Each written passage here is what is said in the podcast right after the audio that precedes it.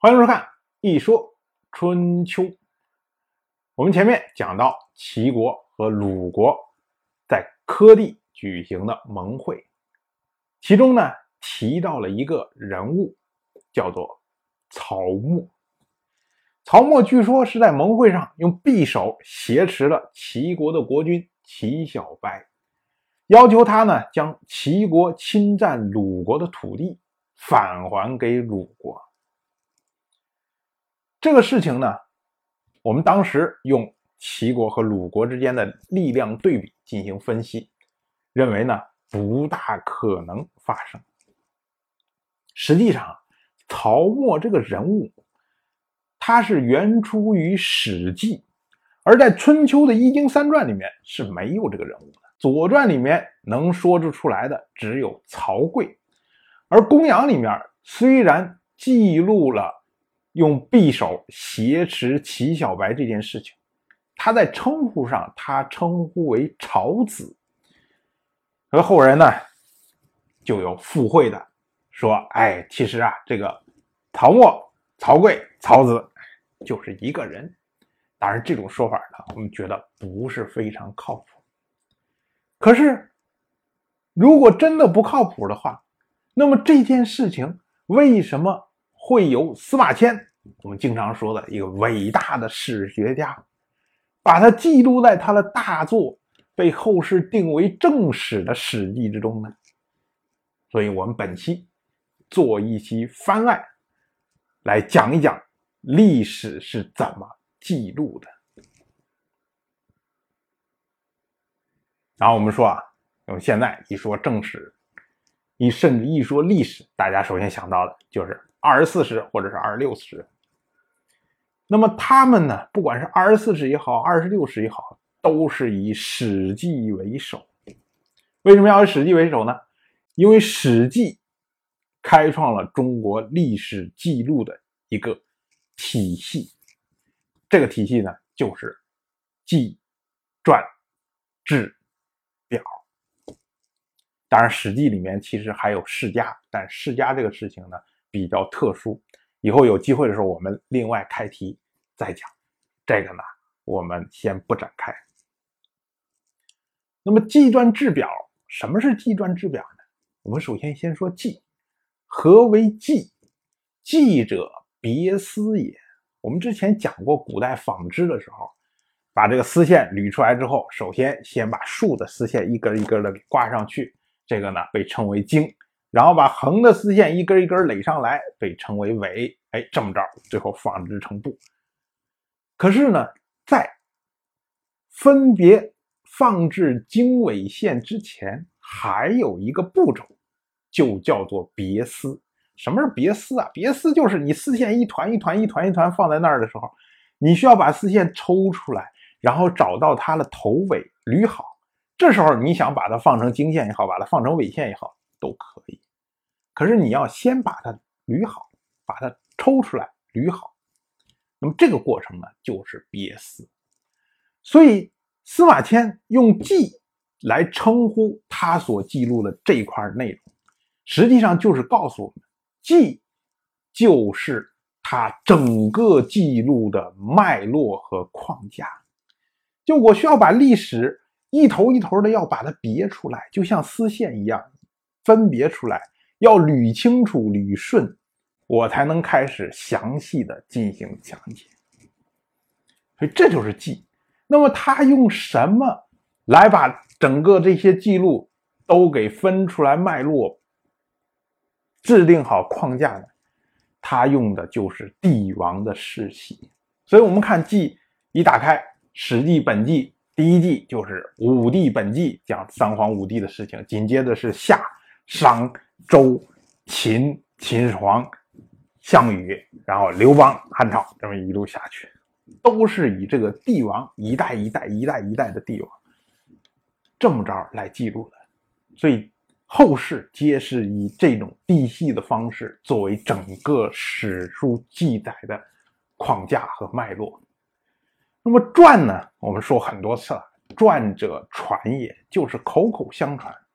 你前面这些帝王世系一头一头捋出来之后，可是整个在每一个帝王之下有无数的人物，名人异士、贤臣雅士，大量大量的人。那么呢，在传里面就会把这些人物一个一个的捋出来，然后来讲解他们的故事。所以，我们现在一说人物传记，传记就是从这个传而来的。那什么是志呢？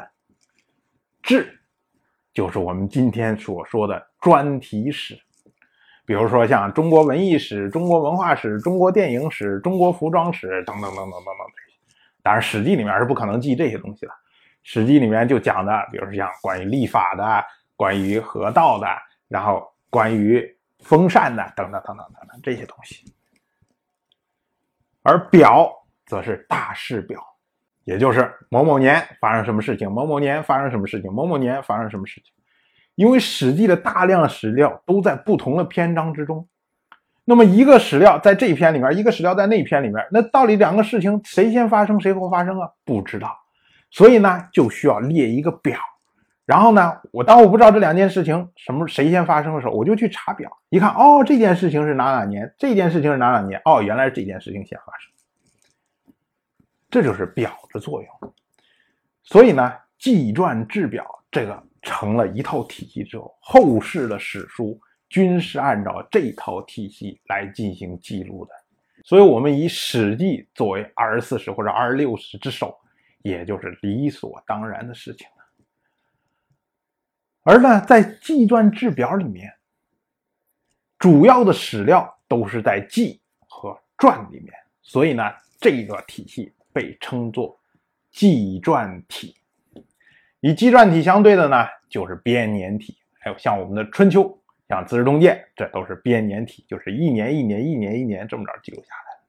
然后我们再来说，那司马迁的史料，他手中拿到了这些资料，又都是从哪儿来的呢？我们要说啊，这就是有两个来源，一个来源是文字记录，另外一个来源就是口口相传。这个事情一推，就要推到我们历史记录的最开端。这史者记事者也，就是记昨天的事情，记今天的事情，这就是史。那么记事最开始的时候是怎么记的呢？哎，有一个词大家肯定都听过，就是结绳记事。但是大家有没有想过，结绳怎么记事呢？哎，比如两个人见面了，说我们今天有点事儿要谈一谈。结果有一个人，他兜里面掏出来了一个蝴蝶结，说我想跟你说的话，我已经结绳记事了，你自己看。另外那个人呢，一掏拿出来一个中华结。说，哎，我想说的话，我回复你的话，我都结绳记事了，自己看。什么结果？两个人都要傻眼呢，鬼知道对方要表达什么。所以你结绳怎么记事呢？说白了，就是一个事先约定，两个人先谈好，说，哎，我拿的蝴蝶结就代表东边来了一头狼，你拿的中华结就代表西边来了一头羊。那这时候我们约定好了之后，我如果拿出来三个蝴蝶结呢，你就知道哦，东边来了三头狼，那赶快跑吧。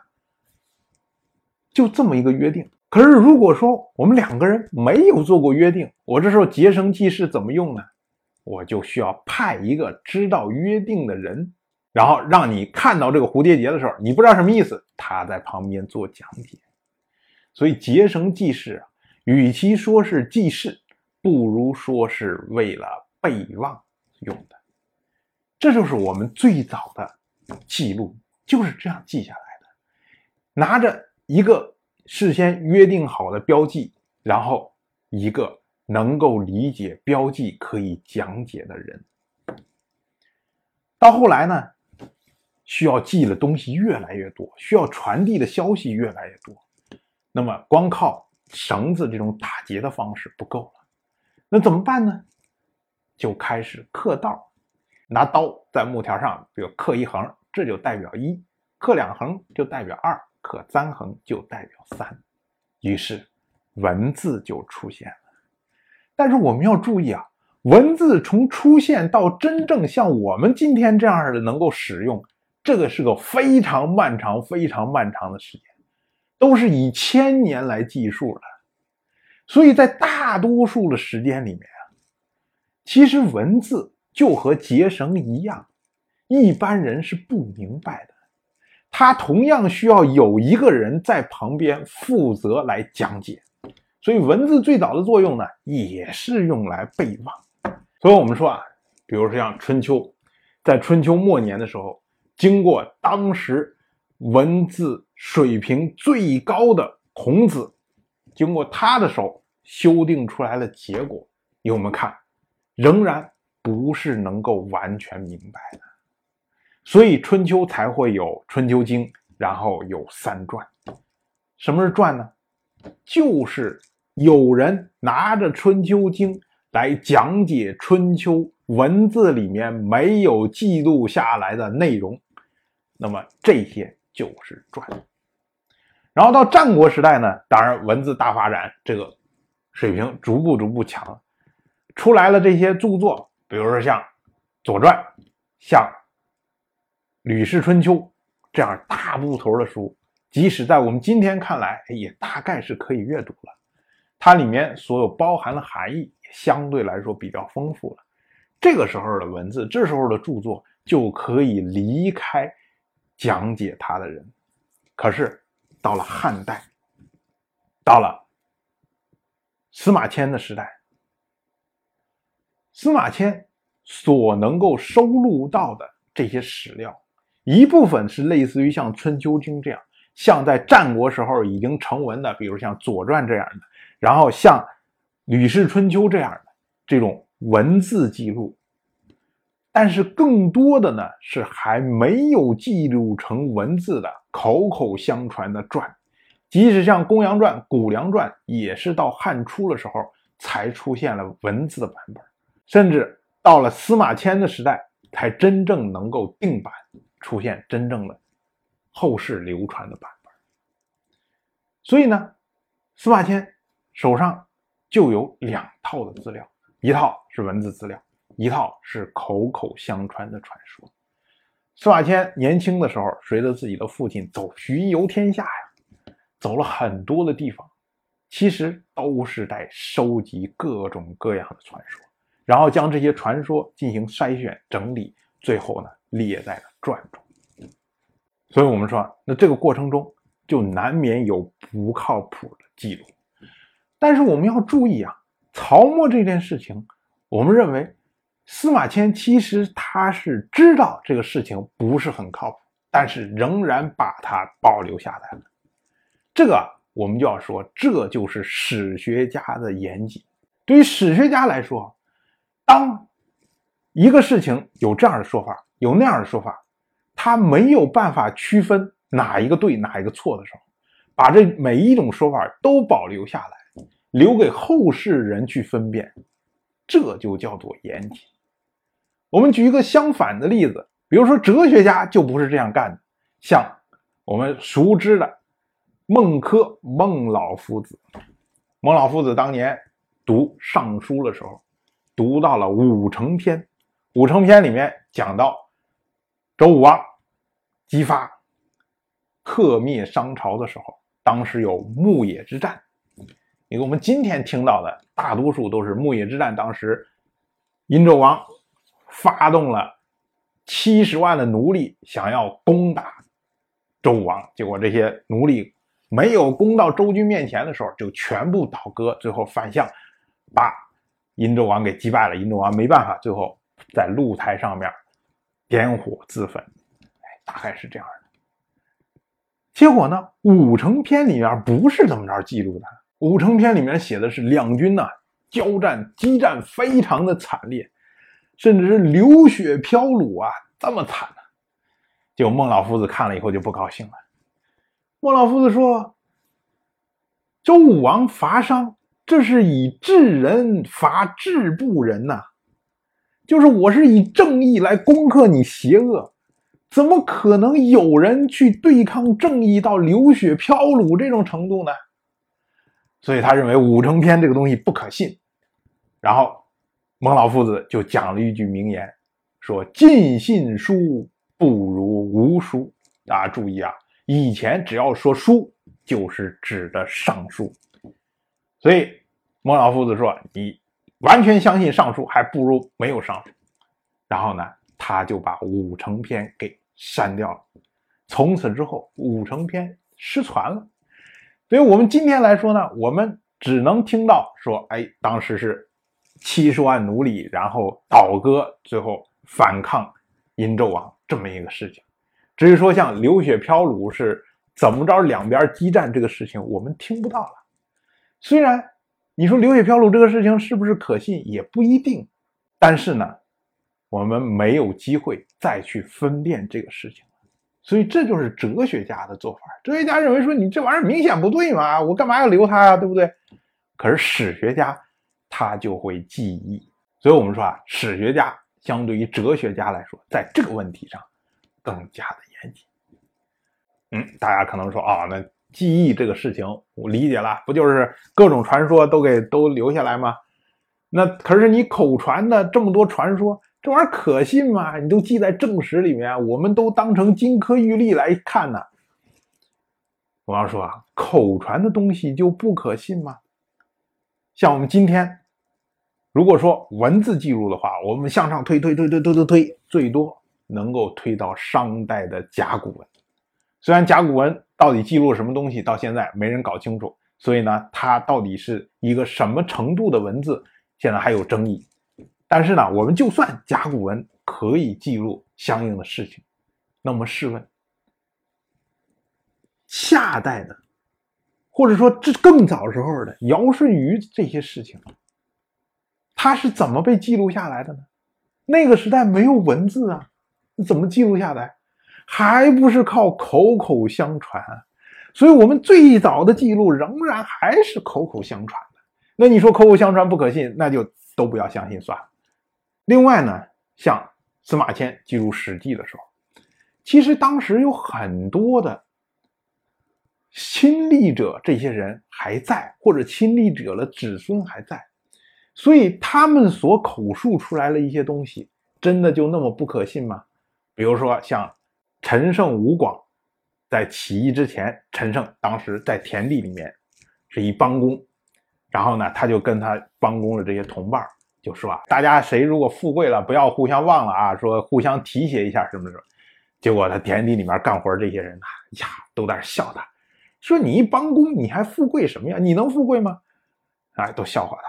后来，陈胜在旁边就说了一句名言，叫做“燕雀安知鸿鹄之志”，就你这些小麻雀哪知道大雁的志向啊？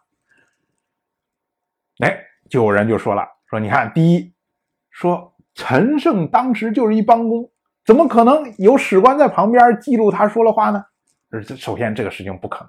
其次呢，陈胜一个什么人呢？他能说出来这种话吗？燕雀安知鸿鹄之志？能说出来这种话，这么文绉绉的话，说这事儿肯定是假的，有人编的。可是我们要注意啊，司马迁在记录这件事情的时候，很有可能是碰见了一个人，这人就说说，哎，你看这个说陈胜这事儿，我知道，我爷爷当年就是跟陈胜一块干活的，然后陈胜当时就看不起我爷爷，就说什么，呃，什么我们是小麻雀，他是大雁，什么什么什么之类的。哎，司马迁一听说以后，把这个事情记录下来。那么你说这件事情可信还是不可信很难说呀。所以口述这个事情，其实在我们今天仍然存在。比如说像口述历史，这个仍然是有的呀。可信不可信呢？所以我们不能以记录的形式、流传的形式来说一个史料是可信。或者是不可信，我们要用证据来证明它是可信或者是不可信，这才是正道。所以，我们最后想说的，就是像《史记》这样的书，放在今天来说，我们把它当成正史，最后呢，就产生了两批完全对立的观点，一批人就认为说，你是正史。所以呢，你就不会有任何错误。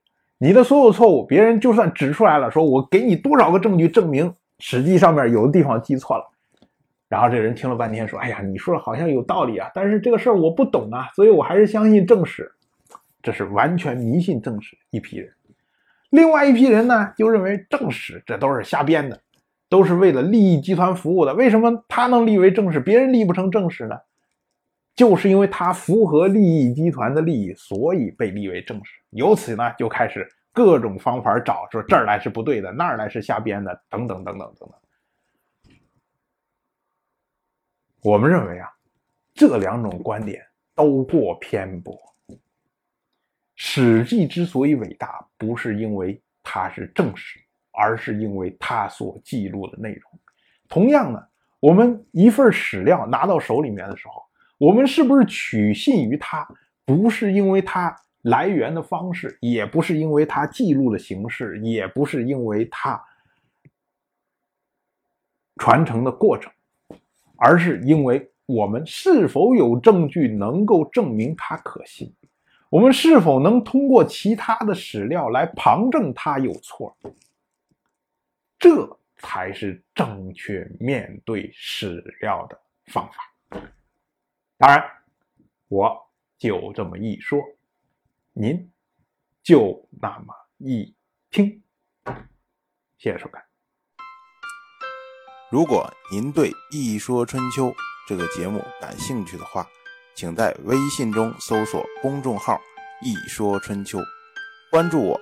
您不仅能得到《一说春秋》文字版的推送，还可以直接和我互动交流。我在那里。等待您的真知灼见。